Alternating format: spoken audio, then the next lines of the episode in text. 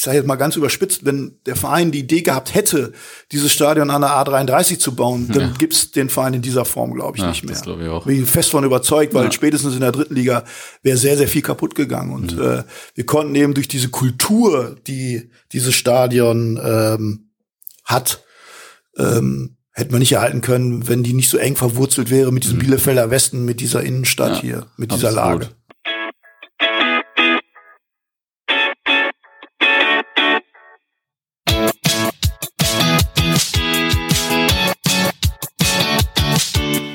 Fußballgeschichte, Fankultur, Groundhopping. Football was my first love ist deine Anlaufstelle für Fußball-Audio-Inhalte, Fußball-Podcasts und Hörbücher in der Football was my first love App.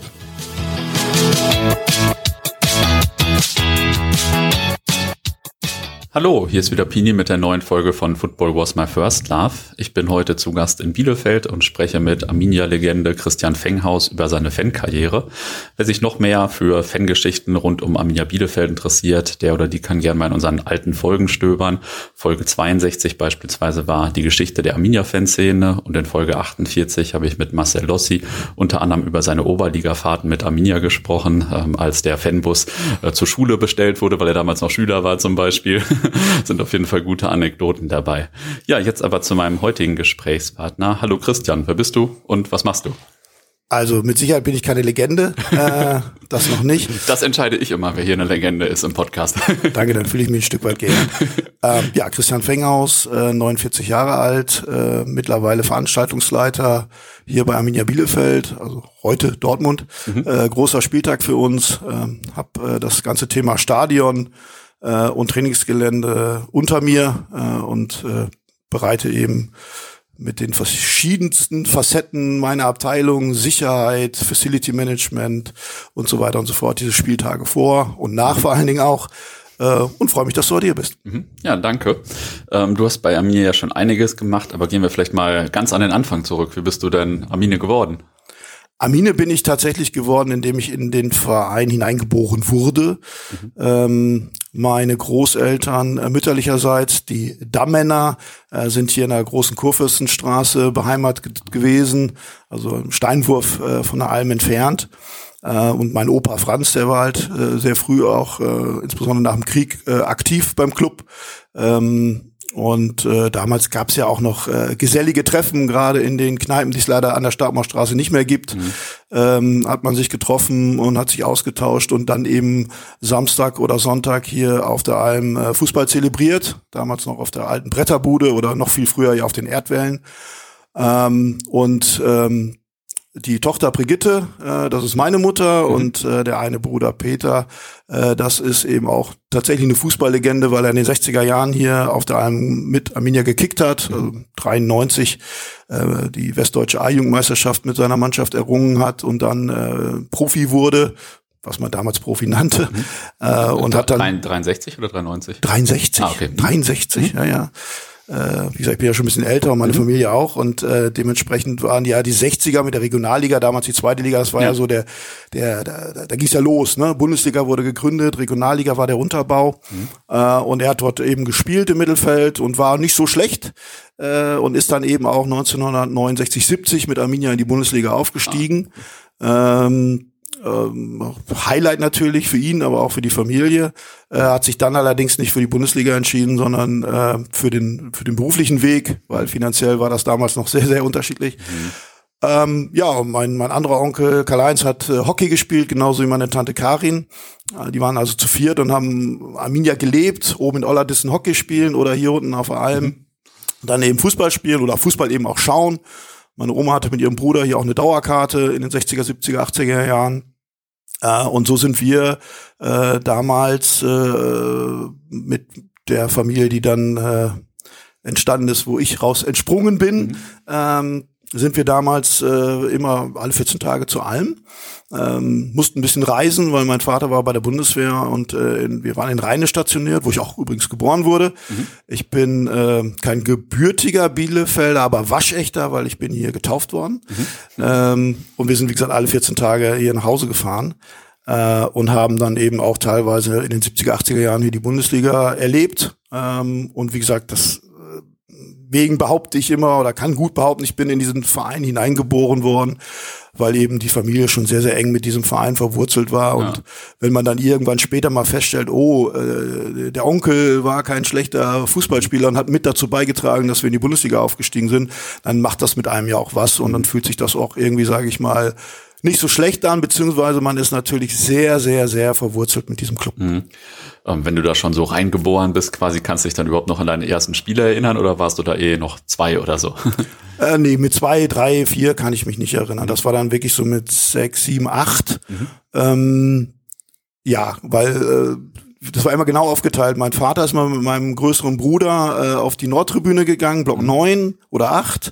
Ähm, und meine Mutter ist mit ähm, ihrer Mutter dann auf die Dauerkarte gegangen, äh, auf der Haupttribüne damals. Und ähm, ich habe, ähm, nee, Quatsch, war ja anders. Äh, ich bin mit meiner Mutter immer auf die Haupttribüne, weil mein Opa war da äh, Ordner und der hat uns dann immer an den Rand gesetzt. Mhm. Ähm, also die beiden Jungs waren quasi im Stehplatzbereich und wir haben äh, auf der Haupttribüne einen kleinen Platz gehabt, wo meine Mutter mich dann immer auf den Schoß genommen hat äh, und mein Opa dann quasi da an der Tür damals, die es da noch gab, diese knarzende äh, äh, Tür, ähm, da den Ordnungsdienst gemacht, um, um da den Block zu kontrollieren. Und da haben wir auf der Ecke gesessen und da habe ich halt so Ende der 70er die ersten Spiele wahrgenommen, weil die Hütte war voll, also die Atmosphäre war unfassbar in dieser Knatterbude mhm. hier. Äh, für so ein Kind ist so ein 34.000 Mann Stadion natürlich beeindruckend, weil die Tribünen so unfassbar steil und hoch mhm. und groß sind und diese Massen und diese Bewegung und das hat mich schon fasziniert. Also ich war gar nicht der, der diesen sportlichen Blick hatte, ähm, wer spielt jetzt wie, wo, was, sondern ich habe mich immer für dieses Drumherum schon recht früh interessiert. Ich, was macht das mit den Menschen in so einem Stadion und äh, dann auch diese, diese Südtribüne damals mit den kuriosen Schwenkfahnen, die es damals schon gab und, und Einpeitschern, die dann da standen und so. Das, das, das habe ich halt beobachtet und gesehen und war allerdings auch davon fasziniert, Ende der 70er Jahre lief es ja nicht so schlecht für Arminia und mit ja. Arminia, ähm, dann hast du halt auch mal 7-1 gegen OSV Hannover, die es damals ja auch noch gab. Also Hannover hatte damals in der ähm, zweiten Bundesliga Nord ja drei Mannschaften. Ne? Ja. Ne? Und äh, 7-1 gegen OSV Hannover äh, war ja ein ungewöhnliches Ergebnis. Da hat man sich als Kind schon gewundert, boah, und dann hat man halt so Spiele auch gesehen und dann auch angefangen zu verehren. Aber wie gesagt, das, dieses war für mich als Kind ähm, schon schon faszinierend. Habe aber auch schon so Momente gehabt, wo wo äh, zum Beispiel der HSV ist ja hier äh, deutscher Meister geworden, auch vor allem. Mhm. Ähm, und äh, zur damaligen Zeit und und äh, dann waren unfassbar viele Hamburger natürlich hier äh, und äh, hinter uns saß so ein, so ein richtig korpulenter äh, mit Bier und mhm. und dann hatte ich so auf dem Schoß meiner Mutter sitzen, so eine kleine Arminia-Fahne und dann ähm, ja, freute er sich so für Hamburg, aber äh, freute sich eben auch hier zu sein und ich habe das immer nicht so ganz verstanden. Was, der wollte kommunizieren, aber was, was will dieser äh, korpulente, etwas angetrunkene Mann äh, von uns äh, und äh, hatte da erst so ein bisschen, aber na, man gewöhnt sich dran, aber wie gesagt, das waren halt so, so, so Begegnungen, wo man als Kind dann schon quasi mit auf die Alm oder in die Alm hineinsteigt. Mhm. Ähm, Kurzer Exkurs, OSV Hannover übrigens für alle Groundtopper hier, absoluter Tipp. Einmal das Stadion angucken bei Europlan und am besten hinfahren. Ist ja auch ein Teil von der alten Tribüne aus der Roten Erde, aus dem Stadion. Also kurzer Tipp für alle Groundtopper. Wie ging denn deine Fankarriere dann weiter? Warst du in einem Fanclub oder wird sich das so entwickelt? Wie kamst du so dann irgendwann in die aktive Fanszene? Ähm ich habe ja eben von der Familie erzählt ähm, und wo wir gestanden haben. Leider äh, ist die Familie dann auch irgendwann auseinandergebrochen, Anfang der 80er Jahre. Ähm, das typische ne? Scheidung. Ähm, und dann äh, ist, ist äh, mein Vater äh, von Rhein aus dann später Richtung Husum, Nordfriesland und äh, meine Mutter ist äh, Richtung Wiesbaden mhm. und später in Richtung Koblenz und ich war erst äh, in einem Internat in der Nähe von Geseke mhm. äh, und ähm, bin dann ähm, später dann zu meiner Mutter gezogen, äh, erst nach Wiesbaden und dann eben auch nach Koblenz und habe dann quasi meine Jugendzeit dort äh, verbracht. Also Teenagerzeit, Jugendzeit, so mit 12, 13, 14, 15, 16, 17, 18, 19, 20. Ähm, und hatte aber trotz dessen, dass ich da im Hunsrück wohnte, immer den Draht äh, nach Bielefeld, weil da meine ganzen Verwandten wohnten meine Oma damals auch noch und ich bin es halt gewohnt gewesen aufgrund meiner Internatszeit, in der ich schon so mit neun, zehn war, äh, alleine zu reisen, also mit dem Zug, äh, entweder von Husum kommt oder eben auch von Wiesbaden kommt, äh, über Dortmund übrigens dann äh, nach Geseke ähm, zu dem Internat. Äh, also heute eigentlich undenkbar, dass man so einen Neunjährigen alleine durch, durch halb Deutschland schickt, aber das war damals halt so und ich war es halt gewohnt zu reisen äh, und ähm, habe dann zum Beispiel in den 80er Jahren auf dem Weg, wenn ich in den Ferien zu meinem Vater gefahren bin, nach Husum über Hamburg, gefahren, dann hab ich, bin ich auch mal ausgestiegen und äh, bin dann einfach in den Ferien dann mal äh, zum, zum Volksparkstadion, wollte mir das angucken. Hab auch das Millantor übrigens gesucht, das habe ich aber nicht gefunden. Ich bin in Altona ausgestiegen und da habe ich dann auf den Weg gemacht. Und damals gab es ja noch keine Handys, es gab mhm. noch kein äh, Google Maps und so. Äh, und ich habe hatte nur eine begrenzte Zeit und wollte mir das angucken und habe es aber nicht gefunden und hatte dann äh, nur irgendwann mal beim zweiten Trip das Volksparkstadion gefunden und habe später da auch dann äh, Spiele besucht ähm, und da kam dann vielleicht äh, dann auch die Fügung eher so zum HSV zu tendieren ah, ja. als zu dem anderen Verein in Hamburg. Ähm. Also äh, und wie gesagt durch das Reisen mhm. war ich es halt gewohnt ähm, äh, äh, ja auch zu Spielen zu fahren und bin dann wirklich mit mit 14, 15, 16 von Koblenz dann äh, im Zug nach Bielefeld gefahren, habe meine Oma mhm. besucht, habe hier in der Kurfürstenstraße gewohnt und habe mir dann halt auch 86, 87 die zweite Liga angetan und habe hier ein Freitagabendspiel gerut was essen gesehen oder so. Mhm. Mhm. Und so ging das dann weiter, bis ich dann den Führerschein bekomme. Ah, okay. Und dann ging es irgendwann auch auswärts los wahrscheinlich und so, oder? Ja, ich habe 86 das erste Auswärtsspiel gemacht mit Arminia in Darmstadt. Ah, okay. Cool. Koblenz, Hunsrück, Darmstadt war ja nicht ganz so weit weg. Ähm, und bin dann nach Darmstadt gefahren. Damals altes Böllenfalltor, mhm. Hm, auch Kult ja, Megakult. Ja. Ähm, finde auch, dass sie es dass ganz gut geschafft haben, bisher zumindest, äh, diesen Kult auch ja. zu belassen, ja. trotz Neubau. Ähm, das war schon skurril, weil damals so äh, 86, 87, zweite Liga, Arminia abgestiegen, nach fünf Jahren erste Liga und ja, waren eigentlich nur äh, ein paar Fans und äh, so die, die Blue Army Leute, mhm. so die, die Hul-Kombo, die quasi diese Spiele alle gemacht haben. Äh, und mit, als 14-Jährige dann da zu stehen und zu sehen, wie dann die erste Leuchtspurmunition äh, meines Lebens äh, auf die andere Seite gefeuert wurde. war jetzt kein mega brisantes Spiel, aber ja. es gab halt das heute wie damals schon solche, solche äh, Verhaltensweisen. und dann ist man damit auch schon so ein bisschen, bisschen groß geworden ob man es gut fand oder nicht. Ähm, und habe dann eben, wie gesagt, immer nur wieder äh, paar Spiele besucht, auswärts natürlich weniger, aber dann eben 1990 18 Führerschein, dann ging's sofort los. ja, cool. Und ähm, wie war denn so die äh, aktive Fanszene oder die Fanszene von Arminia generell, als du dann da noch mehr reinkamst, so Anfang äh, der 90er, Ende der 80er und so? Was hat die Fanszene so ausgemacht? Naja, die Fanszene hat in erster Linie ausgemacht, dass sie zu diesem Verein gehalten haben, äh, weil Oberliga Westfalen war wirklich äh, nicht nicht witzig, äh, war boah, ich, ich weiß gar nicht, wie ich das beschreiben soll. Das war schon äh, Dirty Football.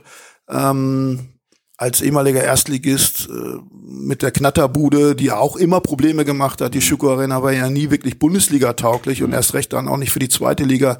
Dann wurde ja auch äh, Ende der Mitte Ende der 80er Jahre die die alte Osttribüne gebaut, diese Stehplatztribüne, um, um zumindest die Stadion so ein bisschen aufzupimpen beziehungsweise das Stadion auch zu erhalten. Mhm. Äh, und davon hat dann die Fanszene profitiert, weil man ist dann auf Block 5 und 6 ausgewichen, also unter Dach weil wir hatten ja hier Spiele vor zwei, drei, vier, fünftausend äh, Zuschauern äh, in der Oberliga und dann hat man sich wenigstens unter so einem Dach zusammengefercht und hat dann von da aus Stimmung gemacht. Und äh, das Besondere war eben ähm, diese, diese, diese Verbundenheit. Mhm. Also ich kann mich halt erinnern an, an Spiele gerade im Ruhrgebiet, das war ja für uns dann die Klassiker. Ne? Da ja. hat ja Philipp Köster auch viel zu erzählen äh, ja. äh, zu diesem Thema und äh, den, den Raststätten auf der A2 und so weiter und diese Spiele in Wanne Eickel und was weiß ich.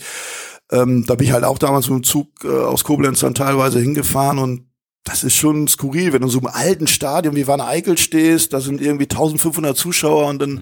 halt aber auch 1000 Bielefelder oder, oder 1200 und ähm, verfolgen da so ein mieses Oberliga-Gekicke. Äh, das, das fand ich halt faszinierend, dass es immer noch so viele gibt, die diesem Verein die Treue halten und das war ja dann auch äh, die Möglichkeit, um darauf wieder aufzusatteln. Also später dann mhm. 93, 94, 95, dann mit diesen Aufstiegen sind die Leute ja auch wieder zurückgekommen, äh, in, in, in, nicht in Scharen, aber peu à peu. Und es war eben irgendwie auch cool zu sehen, dass es Menschen gibt, die so einem Verein auch in der dritten Liga die Treue halten. Ja, absolut. Gab es da eigentlich äh, bestimmte Gesänge oder so, die du heute vermisst, äh, so aus deiner Anfangszeit? Ich bin so ein Gesänge-Nerd. Och, äh, ja, gerade die, die, die älteren Kunden, die es heute auch kaum noch gibt bei uns, äh, Blue Shadow und, und, und, und noch äh, die Almadler und so weiter, die, die auch mit ihren Kunden dann ins Ruhrgebiet gereist sind, die hatten da natürlich schon ihre, ihre Gesänge mit und ähm, was ich auf jeden Fall empfehlen würde, wir haben ja in der Fanszene jemanden, der auch die Verbindung Bielefeld-Kaiserslautern hat. Mhm äh, der 66 schon in Wembley dabei war, äh, als junger Bursche mit seinem Onkel und den, der heute noch alle Länderspiele fährt. Also der hat Schlachtgesänge drauf aus den Zeiten, die sind absolut skurril. Äh, ein Hund kam um die Ecke zum Beispiel, ja, ja. äh, ne, und so, also diese typischen 70er Jahre äh, Geschichten, die dann auch mit äh, Ende der 80er Jahre noch teilweise zelebriert worden mhm. ist. Ähm, also ich singe dir jetzt nichts vor, aber ich, ich gebe dir recht, das hatte damals natürlich einen ganz anderen Charakter als äh, teilweise heute Schalalalala. Mhm. Und äh, damals war die große Zeit der Rivalität auch zu Preußen Münster, also das war da auch schon groß ausgeprägt oder weniger ausgeprägt als heute. Wie war das so? In der Oberliga Westfalen? Da habt ihr ja gegeneinander gespielt, also deswegen war ja, wahrscheinlich die Hochzeit, ne? Pini, das waren ja die einzigen Highlights, äh, die wir hatten. Also die, die Derbys in Anführungsstrichen gegen Ferl, äh, Paderborn oder Gütersloh, die hatten ja nicht diese Brisanz, ja, weil das einfach auf der anderen Seite keinen Gegner gab. Also ja. Heidewald war da schon schon eher so äh, witziger. Ja. Äh, Paderborn, alte Hermann-Löhn-Stadion, na ja, und Ferl, ja, 5000 Zuschauer, 4000 Bielefelder. Mhm. Ähm, nee, das war natürlich die Rivalität, äh, mhm. dann äh, die die in 70er Jahren es schon gab, aber die dann in der Oberliga-Zeit wieder aufgebrochen ist. Mhm ähm, und wo man eben einen, einen, einen Gegner hatte auf, mhm. auf Fanseite, mhm. ob jetzt ähm, auf der Straße oder halt in der Kurve. Ähm, mhm. Da kann jeder ja äh, zu denken, ähm, was er so meint. Also mhm. gibt's ja, das ist ja das Interessante, die verschiedensten Ausprägungen. Die einen ja. legen den Wert auf den Support und auf das Lautsein in der Kurve und die anderen eben auf der Straße. Mhm. Ähm, wobei man ja sagen muss, ähm, auch Preußen ist ein Kultverein, ähm, ist aber eben auch ein Rivale und ähm, bei all den äh, Scharmützeln und Gemetzeln, die es so gab, konnte Preußen uns dann halt auch nie wirklich das äh, Wasser reichen. Ist völlig ohne Wertung natürlich, aber ähm, das war dann mit dem Aufstieg 96 in die Bundesliga schon wieder was anderes, als mhm. man dann eben auf Bochum wieder traf oder auf Schalke oder eben auf Dortmund. Mhm. Von daher ähm, hat sich das dann in der dritten Liga nochmal wieder äh, äh, ereignet, dass es dort zu Spielen gekommen ist, die, die man eigentlich nicht so gerne habe mit Spielunterbrechung und so weiter. Mhm. Aber äh, Preußen Münster war halt in dieser Zeit Oberliga Westfalen halt immer das Highlight. Ja. ja. Das glaube ich. ähm, wie hat sich die Arminia-Fanszene denn so mit dem Durchmarsch in die erste Liga dann wieder 95, 96 so äh, entwickelt? Das muss ja dann auf einmal alles ziemlich groß geworden sein im Vergleich zur Oberliga-Zeit, oder? Ja, wie gesagt, es gab äh, schon gute Grundstrukturen mhm. mit ein paar alten eingesessenen Fanclubs oder auch neuen, der Fanclub Aufstieg damals zum Beispiel, eben mhm. rund um Marcel Lossi, äh, Daniel Elsner und Co., ähm, die haben wir ja immer als junge Heranwachsende schon so den neuen Spirit mit reingebracht, äh, gerade auch dieses Auswärtsfahrverhalten noch mehr verstärkt auch oder mit gefördert. Ähm, und dadurch, dass man dann irgendwann ab der Regionalliga West-Südwest, die ja da neu gegründet worden ist, 93, 94, mhm war ja endlich eine Erlösung da, weil man eben nicht nur in Münster spielte oder in Schöpping oder in Wanne Eickel, mhm. sondern endlich mal auch wieder Richtung Süden fahren durfte, ähm, Edenkoben, Salmrohr und so weiter. Ähm, das war natürlich äh, dann Highlights in Anführungsstrichen. Mhm. Hat aber auch damit zu tun, dass Bielefeld 80er Jahre ja schon Blue Army und so weiter, also das Fahrverhalten war ja schon immer recht hoch. Ja. Also äh, mein Empfinden nach waren ja, waren ja unsere Hooligans im klassischen Sinne ähm, ja auch alles Fahrer, wie man so schön heute sagt, weil die sind in erster Linie zum Fußball gefahren, natürlich auch zum Trinken und auch teilweise zum Raufen. Mhm. Aber sie sind eben in erster Linie zum Fußball gefahren. Mhm. War immer meine Wahrnehmung. Deswegen mhm. bin ich da ja auch so ein bisschen äh, reingewachsen ähm, und fand das immer faszinierend. Dass in erster Linie immer das kommen wir fahren auswärts. Äh, und da, da drumherum ist halt dann viel entstanden durch die Fanclubs. Durch die Kultur kommen wir mieten mal einen Bus äh, und fahren dahin und äh, dann wird es immer mehr und immer mehr und äh, ja, so, so ist das halt dann entstanden und dann kamen halt auch immer mehr Fanclubs.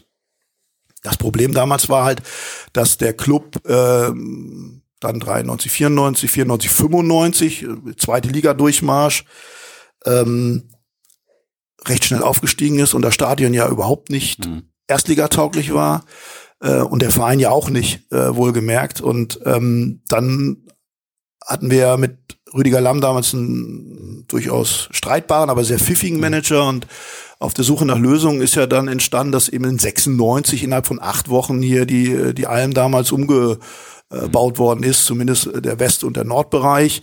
Äh, die Ost war ja noch okay und die Süd, naja. Ähm, aber ähm, das war ja, sage ich mal, der Schritt, von dem wir vielleicht heute noch profitieren, weil wenn das damals nicht passiert wäre, ich weiß nicht, ob wir die Lizenz nicht bekommen hätten, weil St. Pauli hat mit einer ähnlichen Bruchbude damals mhm. ja gespielt, aber es wäre zumindest sehr schwierig geworden, weil auch Mitte der 90er Jahre ja schon das Thema war VIP und es nannte sich noch nicht Hospitality, aber ja. so den Sponsorpool, sage ich mal, auch auch glücklich zu machen auf so einer Bretterbude ist natürlich schwierig und von daher ist dann eben mit mit 96 dem Bau der der damaligen neuen Alm L-Lösung ähm, da Zug reingekommen in das ganze Thema Zuschauer äh, und natürlich dann auch in das Thema Fanverhalten, aber das ist eben auf, auf Clubseite hm. nicht angekommen. Da wurde eben clubseitig versucht, äh, über, über eine Stellenbesetzung jemanden ähm, ja, zu installieren, der, der dieses, dieses bündeln sollte. Und dann gab's ja eben in 95, 96 die Gründung Fanprojekt Bielefeld. Mhm ähm, dann den Dachverband, den es heute leider in der Form so nicht mehr gibt, das Schwarzes Blaue Dach, also die Fanvereinigung. Und dann gab es eben diverse Treffen im Rathaus oder dann auch in diversen Gaststätten hier rund um die Alm, wo eben recht schnell sich zusammengerauft und dann ging das ja auch schon los, ähm, etwas professioneller mit dem Thema Sonderzüge und Auswärtsfahrten. Und wir hatten sogar auch Ideen, mal irgendwo hinzufliegen, also das gab es auch in den 90er Jahren schon. Mhm.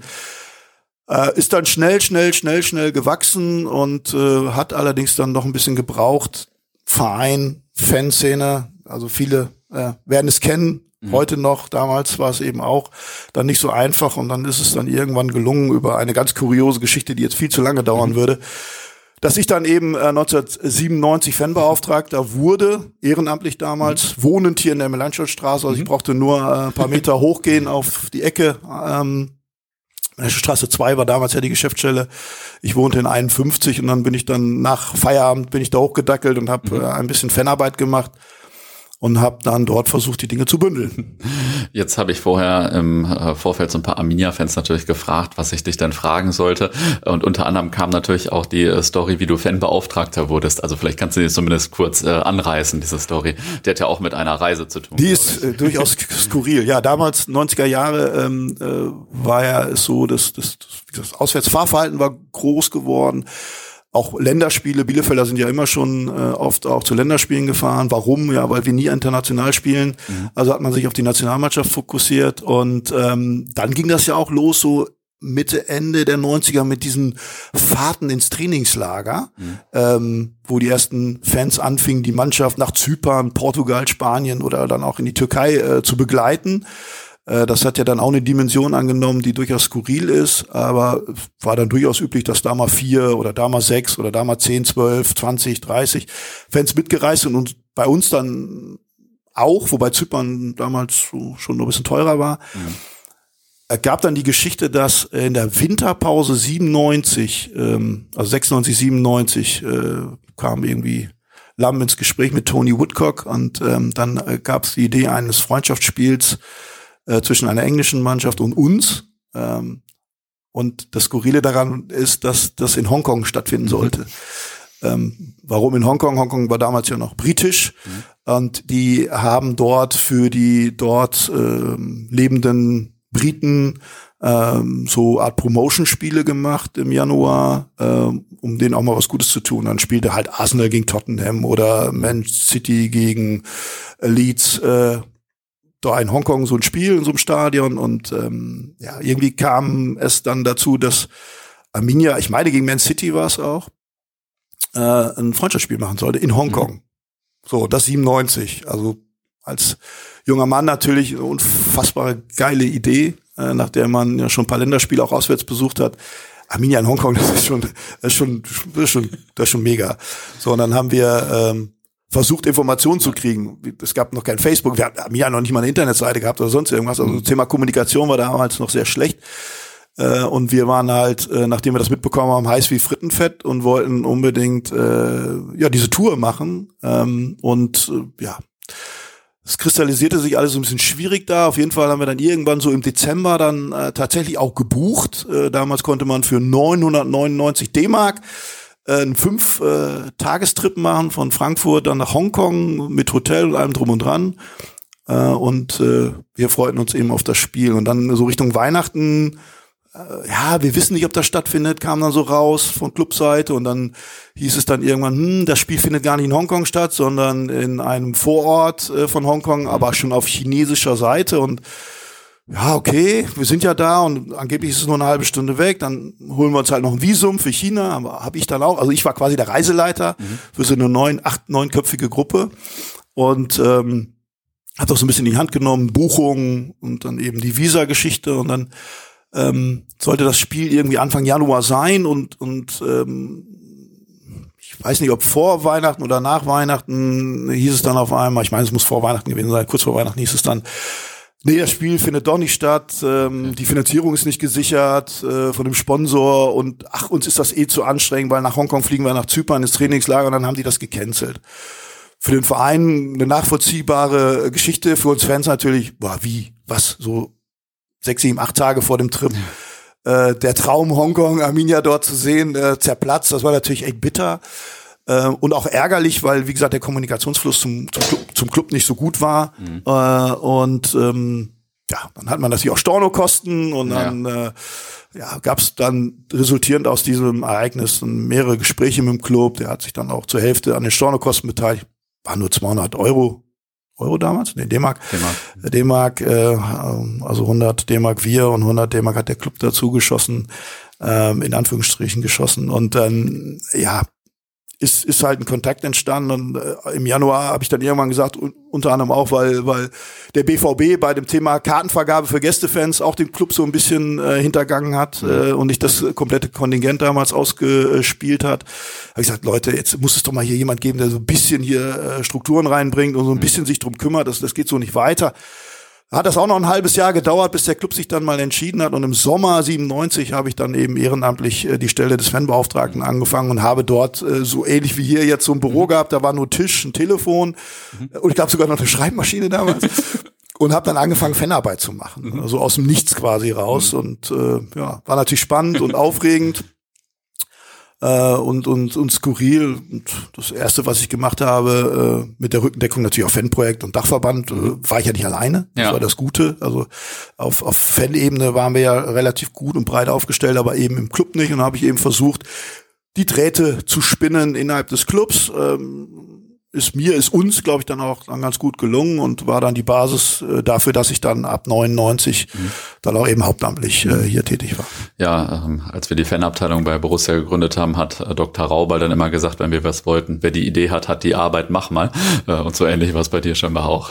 Absolut, ja, wirklich. ähm, hat sich denn dann deine Perspektive stark geändert? Ähm, weil du ja auf einmal dann vielleicht nicht nur als Fan mittendrin warst, sondern ja auch irgendwie Fans betreuen musstest, vielleicht andere Interessen hast, vielleicht weißt, was man da im Vorfeld, im Nachfeld da noch an Arbeit anfällt und so weiter. Ich habe mir das äh, versucht, noch die ersten Jahre wirklich zu bewahren, dieses Fan-Sein. Äh, mhm. Ist natürlich sehr idealistisch, weil das ist, äh, kommst ja schnell an deine Grenzen. Aber ich habe mir das bewahrt. Ich habe zum Beispiel die Auswärtsfahrten noch äh, gerade am Anfang noch selber bezahlt. Mhm. Äh, ähm, oder auch die Trips zu, zu Auswärtsspielen im Ausland oder Länderspiele oder so.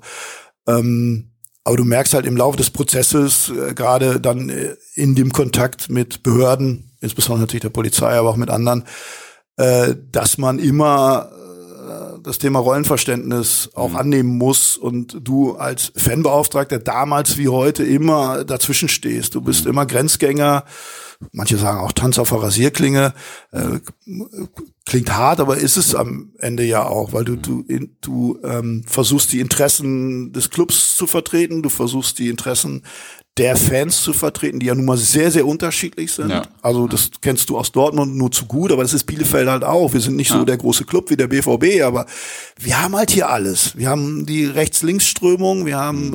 äh, wir haben hier Hooligans, äh, alte, junge, wir haben hier Ultras, ähm, wir haben hier alteingesessene Fanclubs, wir haben hier den Vater mit seinem Sohn, die Mutter mit ihrer Tochter. Also diese, wir haben diese ganze Bandbreite, die man aus all diesen großen Clubs kennt, die haben wir ja. Und deswegen ja. sind wir auch kein kein kleiner Club, wir sind ein mittlerer Club äh, und und dieses zu bündeln, das war immer so ähm, dieser Spagat. So, mhm. der ist mir, glaube ich, am Anfang ganz gut gelungen, äh, um die verschiedenen Interessen eben eben auch auch äh, zusammenzubringen und äh, dann eben auch die mit dem Club vertraut zu machen. Also wir haben damals unfassbar viele Fanabende gemacht, mhm. die teilweise unterhaltsam und auch witzig waren, aber wo eben auch ernste Themen besprochen worden sind, ähm, wo wir auch diese diese Themen dann auch ähm, später dann hier Namensrechte. Alm, Schuko Arena, mhm. die wurden halt auf Fanabenden äh, diskutiert und, und ausgetauscht. Und man hatte ein wirklich sehr, sehr gutes Miteinander und das ist eine richtig gute Kultur äh, entstanden. Und mein zweites Steckenpferd ist neben den Menschen zusammenbringen, ist eben diese Traditionsschiene, eben mhm. aufgrund meiner ähm, meines Werdegangs äh, Familie und Club, habe ich eine mega hohe Affinität zu der Tradition, weil mhm. dieser Club halt, weiß ja heute keiner, aber wir waren halt vor Dortmund und Schalke im Westen ja. in den 20er Jahren, Ende, äh, Ende des ähm, Ersten Weltkriegs und Anfang der 20er waren wir halt der Club. Mhm. Wir hatten halt den ersten Nationalspieler aus dem Westen überhaupt. Mhm. Äh, damals war das ja noch alles äh, durch den Süden geprägt. Und ja.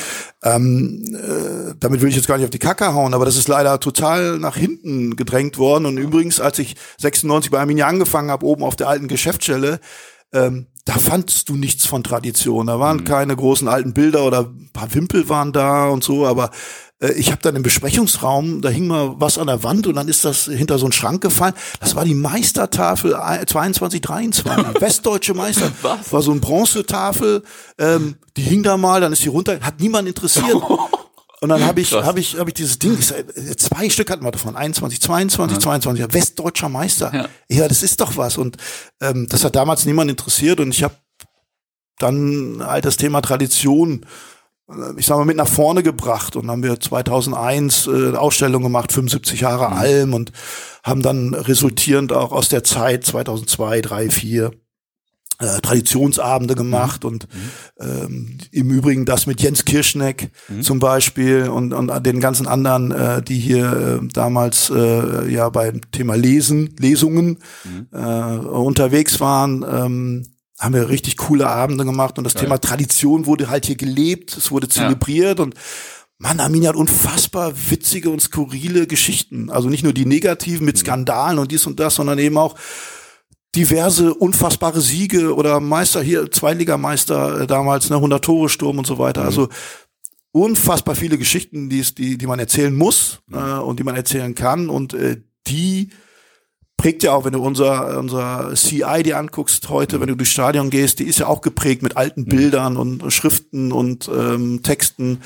Ähm, wir leben diese Tradition hier, äh, ohne das Moderne natürlich zu vergessen. Also wir sind, was heißt zu vergessen, aber zu leben auch. Wir sind auch moderner Fußballclub, sonst wären wir ja auch nicht in der ersten Liga, aber wir, wir, wir als Club ähm, leben sehr von dieser Tradition und da bin ich sehr glücklich, äh, dass ich das in diesen Verein mit hineintragen und auch ausleben konnte, durfte und auch immer noch darf. Mhm. Weil das ist, glaube ich, ein Fund, den hast du halt in Leipzig nicht. Ja, ja. Ne? Definitiv. So zum Beispiel. Ich äh, will jetzt nicht auf RB rumhacken, das ist noch ein ganz, ganz anderes Thema. Ich glaube, da hast du dich auch schon mehrfach mit beschäftigt.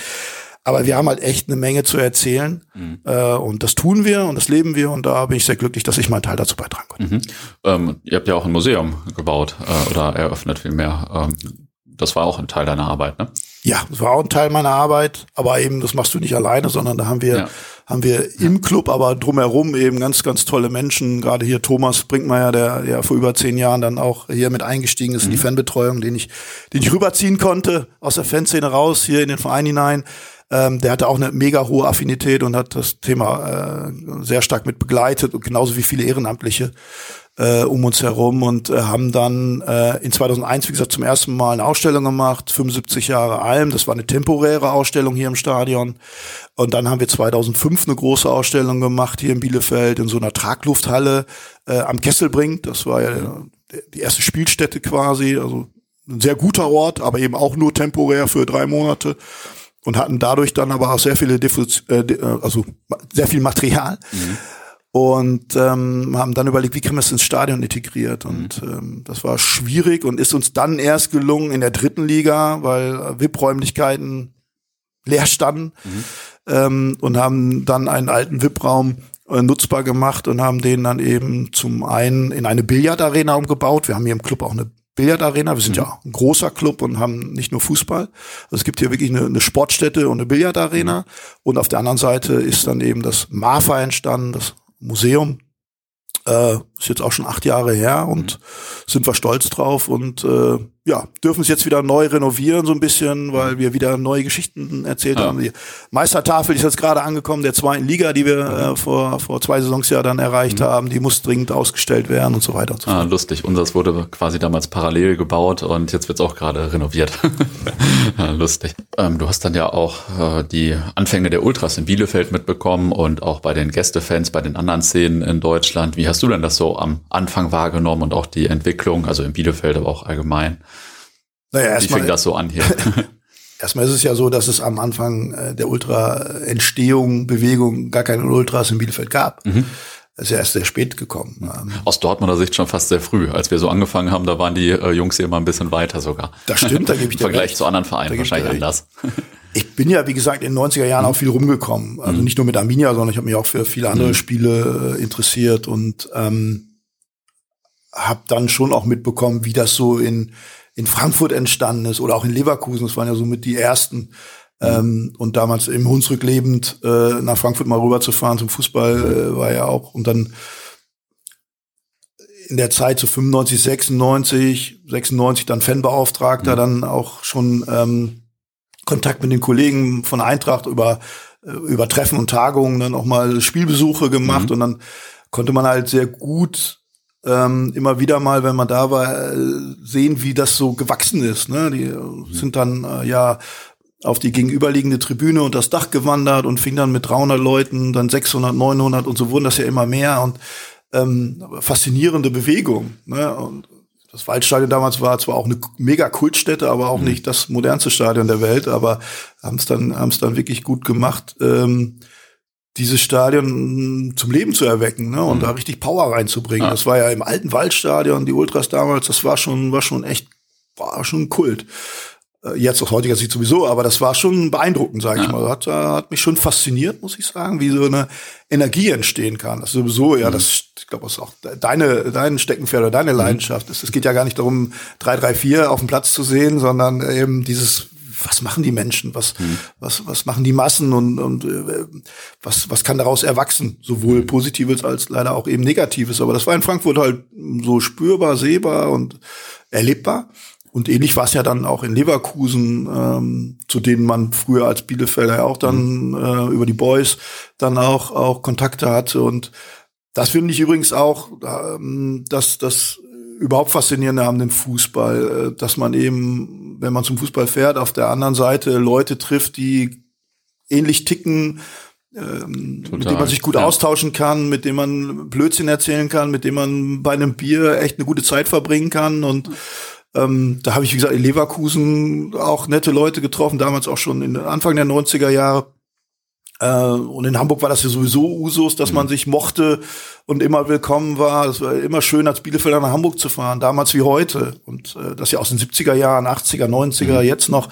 Ähm, das ist einfach da, da aber wie gesagt, es gibt halt auch bei anderen Clubs irgendwie witzige Leute, mhm. nette Leute. Und wenn man die trifft und sich mit denen austauscht, dann hat man wirklich einen schönen Fußballtag. Ja. Und da geht es gar nicht mehr darum, wer hat gewonnen oder verloren, sondern ja.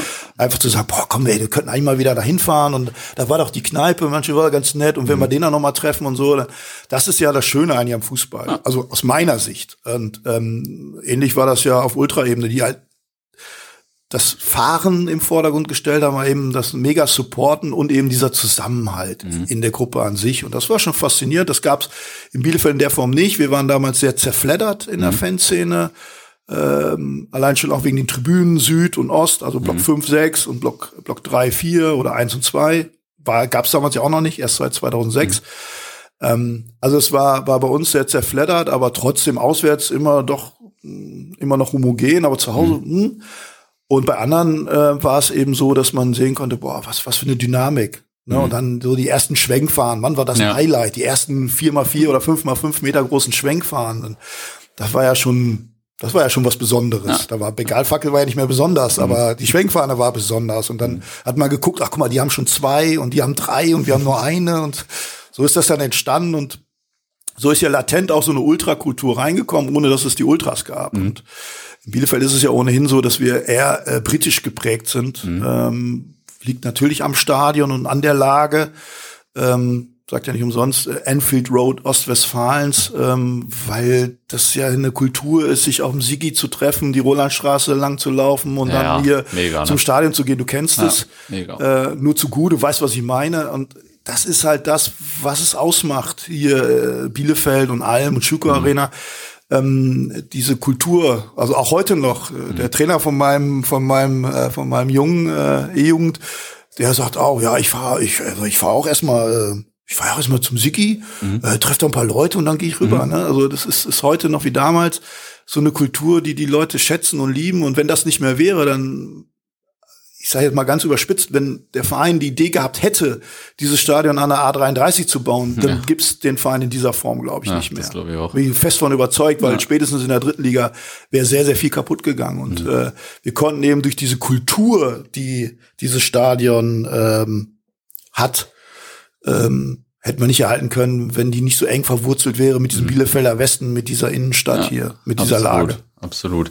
Also das heißt, dann warst du ja auch schon als Fanbeauftragter sehr offen für die jungen Ultras, die dann kamen, oder? Das war ja vielleicht auch ein bisschen besser als an anderen Standorten, weil du das schon kannst, ja, sage ich mal. Ja, Wobei man ja sagen muss, Ende der 90er, Anfang 2000 war das, das Ultra-Verhalten ja hier noch, sage ich mal, sehr von Jüngeren geprägt, mhm.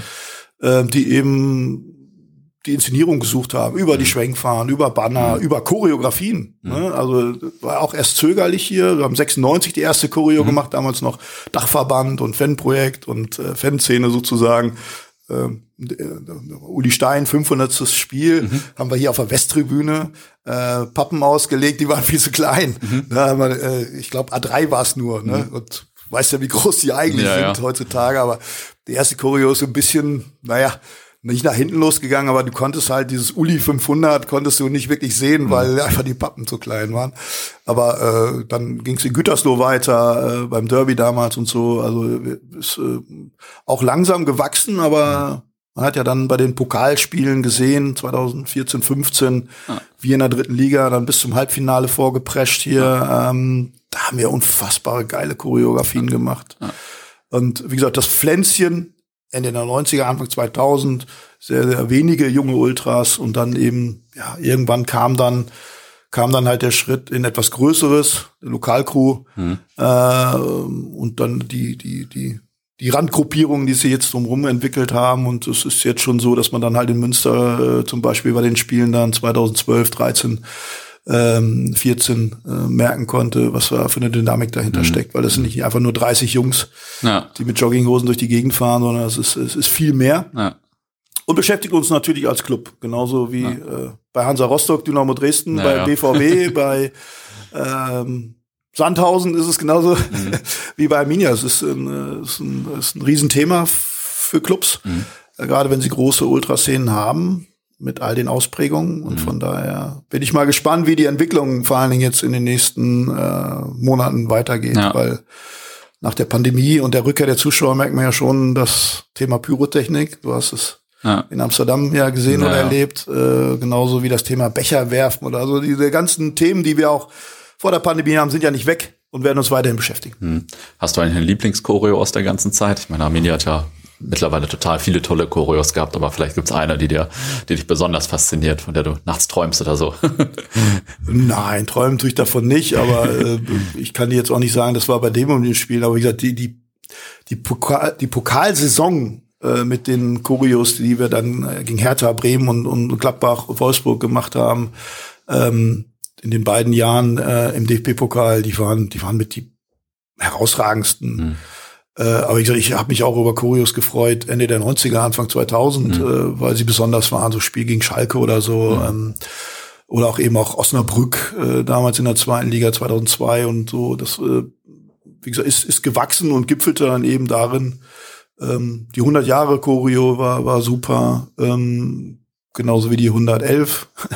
Also von daher ähm, gibt es jetzt nicht die eine, sondern ich bin einfach nur fasziniert, welche Entwicklung wir genommen haben mhm. Und äh, wie gut man äh, sich damit äh, blicken lassen kann hier mhm. in Deutschland. Ja, ähm, du hast vorhin schon einmal die Freundschaft zum HSV angesprochen. Als du da reingewachsen bist, da gab es die Freundschaft schon quasi, das war schon alles ganz da. Und auch als ihr mal dann drittklassig gespielt habt äh, in der Oberliga Westfalen, so das, die gab es immer durchgehend, oder?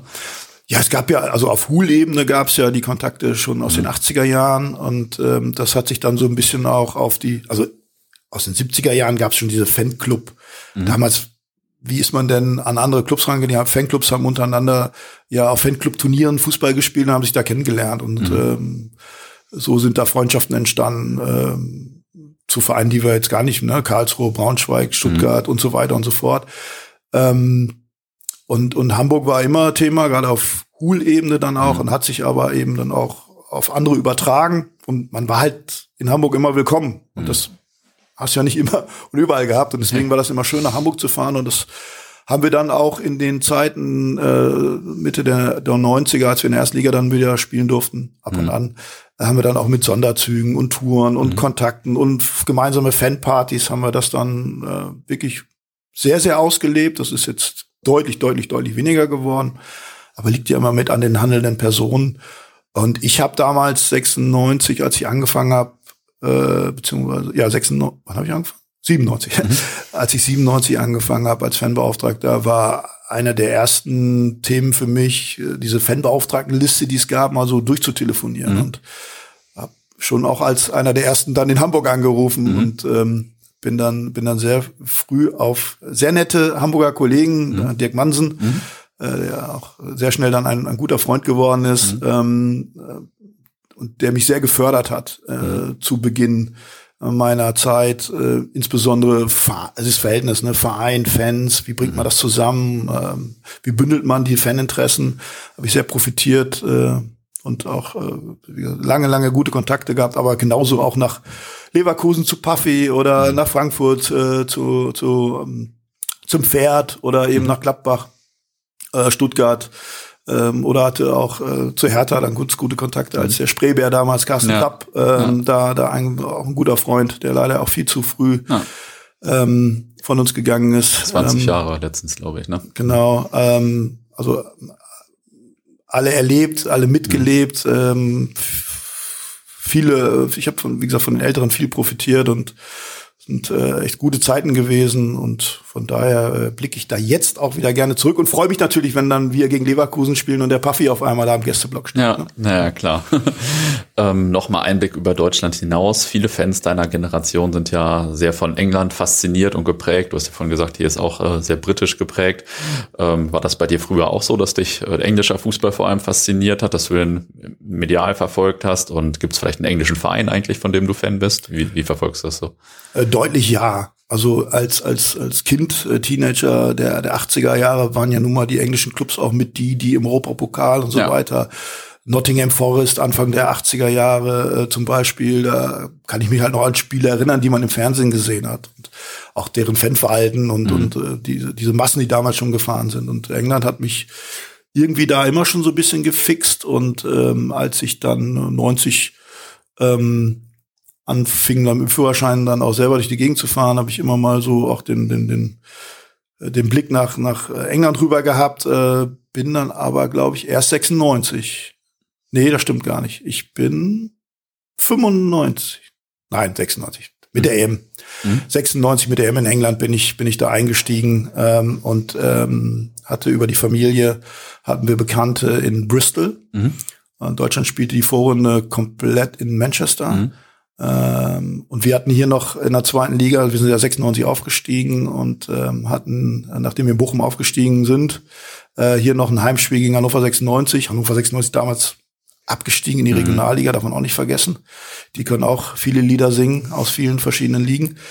Ähm, wie aufgestiegen, hier noch ein bisschen äh, den Aufstieg zelebriert äh, und, und Hannover eben abgestiegen, waren auch kaum Hannover-Fans da. Ähm, und da spielte Deutschland schon die, das erste Vorrundenspiel und nach dem Spiel hier ähm, sind wir dann äh, nach England rüber und ähm, waren quasi in Bristol beheimatet und sind von da aus dann immer nach Manchester gefahren zu den Spielen. Mhm. Äh, Vorrunde und Zwischenrunde. Und äh, in Bristol gibt es zwei Clubs, äh, City und Rovers. Und der eine ist halt rot und der andere ist blau. Und dann hatte ich erst so gedacht, ja, der blaue Club. Aber nee, äh, das, hm, nee, das ist äh, tatsächlich der rote Club geworden. Und ich habe mir dann halt in der Stadt, die Stadt ist sehr schön, Bristol, mhm. für englische Verhältnisse. Mhm. Eine sehr schöne Stadt, finde ich. Und ähm, habe mir dann das Stadion angeguckt, was auch recht zentral liegt. Ähm, ähnlich wie hier 22.500 damals und die Geschichte ist sehr ähnlich. Mhm. Und deswegen habe ich mich sofort in diesen Club verliebt. Ich bin da hingefahren, habe in der Geschäftsstelle gefragt, kann ich mal ins Stadion gucken?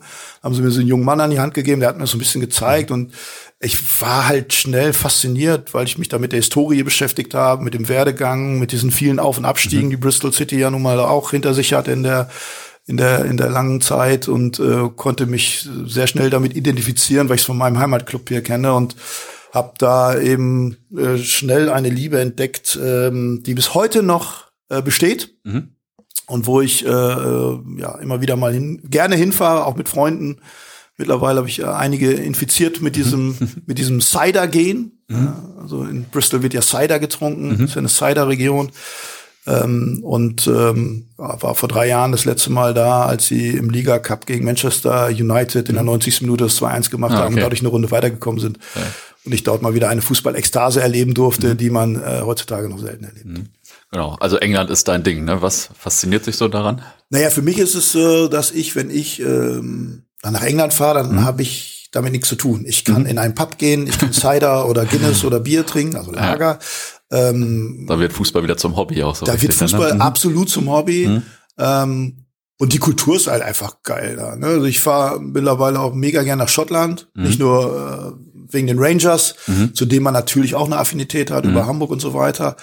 Aber es ist einfach auch cool, wenn du in Edinburgh äh, vom Spiel bei den Hearts in den Pub gehst und das ist ja in England und Schottland so, ne? Oh, wo kommst du denn? Ist ja, die Frage ist ja gleich, ne? Gerade mhm. wenn man so ein bisschen, bisschen nordisch oder europäischer aussieht als sie selber, mhm. äh, dann, dann kommt ja immer, oh, wo kommt ihr denn her? Und dann sagt, ja, wir kommen aus Deutschland und hier und ah, okay, und, und dann ist man schnell im Gespräch und das können ja viele, viele können das ja bestätigen, mhm. äh, wie man dann auch schon versackt ist, weil es ja, ja. einen Pint nach dem anderen gab und dieses, dieses herzliche Willkommen und oh, ist cool, dass ihr hier seid und äh, Fußball so, das ist halt, das, das flasht mich einfach. Mhm. Habe ich ja vorhin schon gesagt, das, das gilt auch, wenn ich nach Fürth fahre und in eine Kneipe mhm. gehe und da irgendwelche netten Franken treffe. Ja. Aber das ist halt eben in England und Schottland ist das sehr ausgeprägt und äh, die haben halt auch eine unglaubliche Kultur. Ne? Und diese Dynamik, die sie in diesen engen Stadien haben, ist halt geil. Ne? Da kann mhm. eine unfassbare Stimmung entstehen. Genauso wie in Bielefeld und Dortmund auch. Mhm. Weil Bielefeld natürlich noch etwas besonderer ist. Aber ähm, das ist in England schon, schon sehr geil. Mhm. Und wenn du dann diese Spiele sehen kannst, die, die durchaus Highlight-Spiele sind, ähm, dann äh, ist das was Besonderes. Ich habe aber auch festgestellt, es ist nicht, ähm, es ist nicht Chelsea gegen Tottenham, auch natürlich, aber es sind eher so die zweite oder Drittligaspiele, mhm. die die Faszination für ja. mich noch ausmachen. Ne? Mhm. Also im alten Brentford-Stadion gewesen zu sein, ne? haben jetzt auch ihr Neues bekommen, spielen ja. mittlerweile auch ja Premier League. Ähm, aber dieses alte Stadion in der zweiten Liga noch mit ja. Stehplätzen und an allen Ecken eine Kneipe, also ein Pub, äh, ist schon geil auf dem Freitagabend, ja, muss ich schon sagen. Ne? Also das, ist schon, das macht schon Spaß. Ne? Ja. Das ist recht, wenn man dann auch es vor dem Spiel geschafft hat, alle vier zu besuchen. äh, das ist einfach, ist einfach Kult. Die Leute mhm. sind nett. Natürlich ist es auch nicht ganz ungefährlich in England, mhm. äh, ist auch richtig. Ähm, aber ich habe viele, viele gute äh, Dinge dort mhm. gesehen mhm. und erlebt und viele nette Leute getroffen. Und äh, wie gesagt, ich mag English Breakfast, ich mag mhm. Guinness, ich mag Cider, ich mag Lager, ich mag die Kultur. Äh, ich mag diese engen Stadien und von daher sind die, die, die, die beiden Länder, Schottland und England, äh, fußballerisch auch heute noch ein Highlight wenn man denn die Highlights sich rauspickt. Mhm. Ich habe jetzt zum Abschluss noch zwei, drei Fragen. Ähm, die eine ist, du hast vorhin vom Aufstieg äh, gegen Hannover gesprochen. Letztens war ich mal bei Borussia Neuenkirchen und habe dann auch so Bilder von einem Stadion gepostet und schrieben sofort Bielefeld darunter, ah, das war das beste Spiel, da sind wir aufgestiegen und so weiter und so fort. Warst du auch bei dem Spiel? Erinnerst du dich auch an Neuenkirchen? Ja klar. Mhm. Mega heißer Tag übrigens. Mhm. Und dann in diesem, in diesem Betonding, also irgendwie mhm.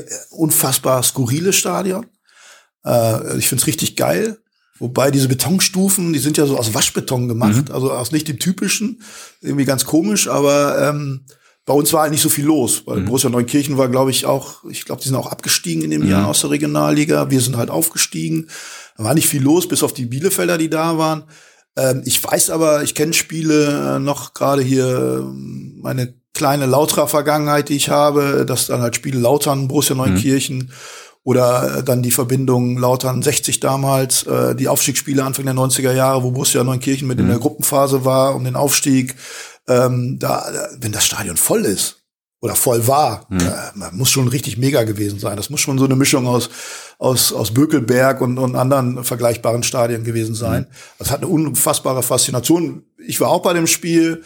Ähm, und äh, sind da ja auch recht früh alle über den Zaun gekrabbelt, um, um diesen, diesen Aufstieg dann auch äh, zu zelebrieren. Und äh, Rüdiger Lamm musste damals noch äh, ein bisschen als Ordner tätig werden und zurückhalten. Äh, und ich glaube, es gab sogar den Versuch, äh, äh, äh, ja, ich weiß nicht, also es war auf jeden Fall äh, sehr nett. Also ging keine Gefahr aus, wir waren alle happy. Mhm. Allerdings aufgrund der Temperaturen war das mit dem Alkohol auch schwierig. Mhm. äh, weiß ich noch, dass da einige auch ausgefallen sind, aber es war einfach ein, ein ja, besonderes Erlebnis. Ähm, mit nicht so vielen Bielefeldern, weil es einfach weit weg war. Mhm. Und es war, ich glaube, Pfingsten, Leinewebermarkt war dann hier, also hier in der Stadt. Da wurde dann äh, am Abend extremst gefeiert, das ja. weiß ich. Ja. Ähm, und eine Frage, die mir vorher auch hier quasi eingereicht wurde, du hast vorhin über Hongkong erzählt. Wann gibt's denn jetzt mal ein interessantes Spiel im Ausland von Arminia, ein interessantes Testspiel? ja, das ist das Thema in der Szene schon seit äh, 10, 20, 30 Jahren. Ähm, auch unser damaliger Präsident Hans-Hermann Schwick, äh, 19 Jahre im Amt war, der hat davon auch immer geträumt, gesagt, einmal ein Spiel mit Arminia auswärts erleben. Er hat immer von Inter Mailand gesprochen, das war natürlich auch zur damaligen Zeit immer noch weit weg. Äh, aber bisher hat es leider international nur Freundschaftsspiele in Trainingslager gegeben. Mhm. Ähm, aber ob es jetzt so ein klassisches Spiel wie zum Beispiel Union es in den vergangenen Jahren immer mal wieder gemacht hat, gut, die spielen jetzt auch europäisch, mhm. aber die haben ja mal in Schweden und so weiter gespielt oder es gibt ja ein paar Clubs, die haben in England schon ein paar Spiele gemacht.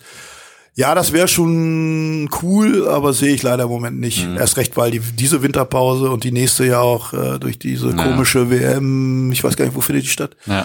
ähm, werden die Winterpausen das nicht möglich machen und im ja. Sommer äh, reist man eigentlich nicht ins Ausland. Außer, mhm. wie gesagt, ins Trainingslager nach Österreich oder in die Schweiz. Mhm. Und äh, zum Abschluss erzählt jeder meiner Gäste immer noch eine interessante oder amüsante Anekdote aus seiner Fan- oder Fußballkarriere. Äh, du hast ja auch schon ein paar auf Lager gehabt. Vielleicht hast du noch eine gute Anekdote für uns. Oh, ja, puh. Ja, ich habe ja so viele, da könnten wir noch drei Stunden jetzt erzählen, aber äh, ja, ja, eine Folge ich erzähle eine, wir auf jeden Fall machen. Ich erzähle eine Dortmunder Geschichte, die ist nicht wirklich mhm. spektakulär, aber ja. mein erstes Mal im Westfalenstadion mhm. war, war 1991. Mhm. Äh, Freitagabend war es, glaube ich. Ich glaube Freitagabend äh, Dortmund gegen Lautern. Ähm, alte Westfalenstadion mhm. und äh, ich bin da mit meinem alten Fiesta hingeknattert. Mhm äh, und da war ja noch nichts mit Navi und ich war froh, dass ich ein Blaupunktradio drin hatte. Aber ähm, die, die, die Türen gingen noch, äh, ne, und musstest noch einen Knopf runter machen. So, ich war dann endlich im Westfalenstadion das erste Mal und, und äh, ja, ist natürlich schon ein geiles Erlebnis. Und dann habe ich dann vorm Spiel irgendwann, oh, scheiße, mein Schlüssel. Mhm. Und dann fiel mir ein, dass ich den, den Wagenschlüssel mhm. im Fiesta hab stecken lassen äh, und äh, Tür und Scheibe zu und dann, mhm. scheiße, stehst du im Stadion und weißt, dass dein Schlüssel bin ich äh, wieder zum Eingang, habe mit dem Ordner gequatscht, ich müsste noch mal zu meinem Auto, der kann ich nicht, kann ich nicht rauslassen. Ich sag, komm, ich gebe dir meinen Schal als Pfand und dann, ja, okay. Bin ich dann raus und dann zu diesem Parkplatz gelaufen, auf einen dieser mhm. großen und dann, ja, Auto, ne, Tür zu, Scheibe hoch und der Schlüssel steckte und dann habe ich äh, da so einen Parkplatzwächter gefragt, Mensch, Junge, kein Problem. Dann ging er zu seiner Bude hat so eine, so eine, so eine Drahtstange geholt, die hatte unten schon so eine, weißt du, so ein, so ein, die wurde einmal so umwickelt und dann mhm. hat er die Tür so ein bisschen aufgestemmt, hat das mit dem Draht den Knopf hochgemacht. Hier bitte Junge, ne, kann ich meinen Schlüssel holen und dann oh, viel Spaß beim Spiel, ne? Und dann kannst du mal zwei Bier vorbeibringen. Ne? Dann habe ich dann noch zwei Bier geholt, habe mich dann da bedankt und dann bin ich wieder ins Stadion und habe das Spiel geguckt ist jetzt nicht so mega kurios, aber war halt mein erstes Erlebnis ja. äh, mit dem Westfalenstadion und den sehr netten Parkplatzordnern, die mir geholfen haben, mich wieder zu meinem Auto und meinen Schlüssel zu bringen. Es gibt da so eine Legende, dass während des Spiels Anfang der 90er auch mal durchgesagt wurde, dass äh, so und so mit dem äh, mit dem Fahrzeugschild so und so bitte zu seinem Auto kommen soll. Das Auto wäre noch an, also das, das liefe noch. Jetzt dachte ich, du erzählst die Story, dass du das gemacht hättest. Fast, fast, fast. Vor lauter Nervosität hätte ich das auch sagen können. Ja, cool, vielen Dank. Gerne. Das war das Interview mit Christian Fenghaus. Hat wieder richtig viel Spaß gemacht, wurde auch vorher und nachher gut gelacht. Obwohl der Christian, glaube ich, einen stressigen Tag hatte. Das war nämlich vor, wir haben das Interview vor Arminia gegen BVB geführt. Und äh, ja, da war er natürlich eigentlich ganz gut im Einsatz und hat sich extra für uns Zeit genommen. Wer sich noch mehr für Arminia interessiert, hört gerne mal in Folge 48 und 62 rein. Da geht's auch um die Geschichte der Arminia-Fanszene. Ansonsten stöbert gerne in der Football Wars My First Love App und wir hören uns ansonsten nächsten Montag wieder.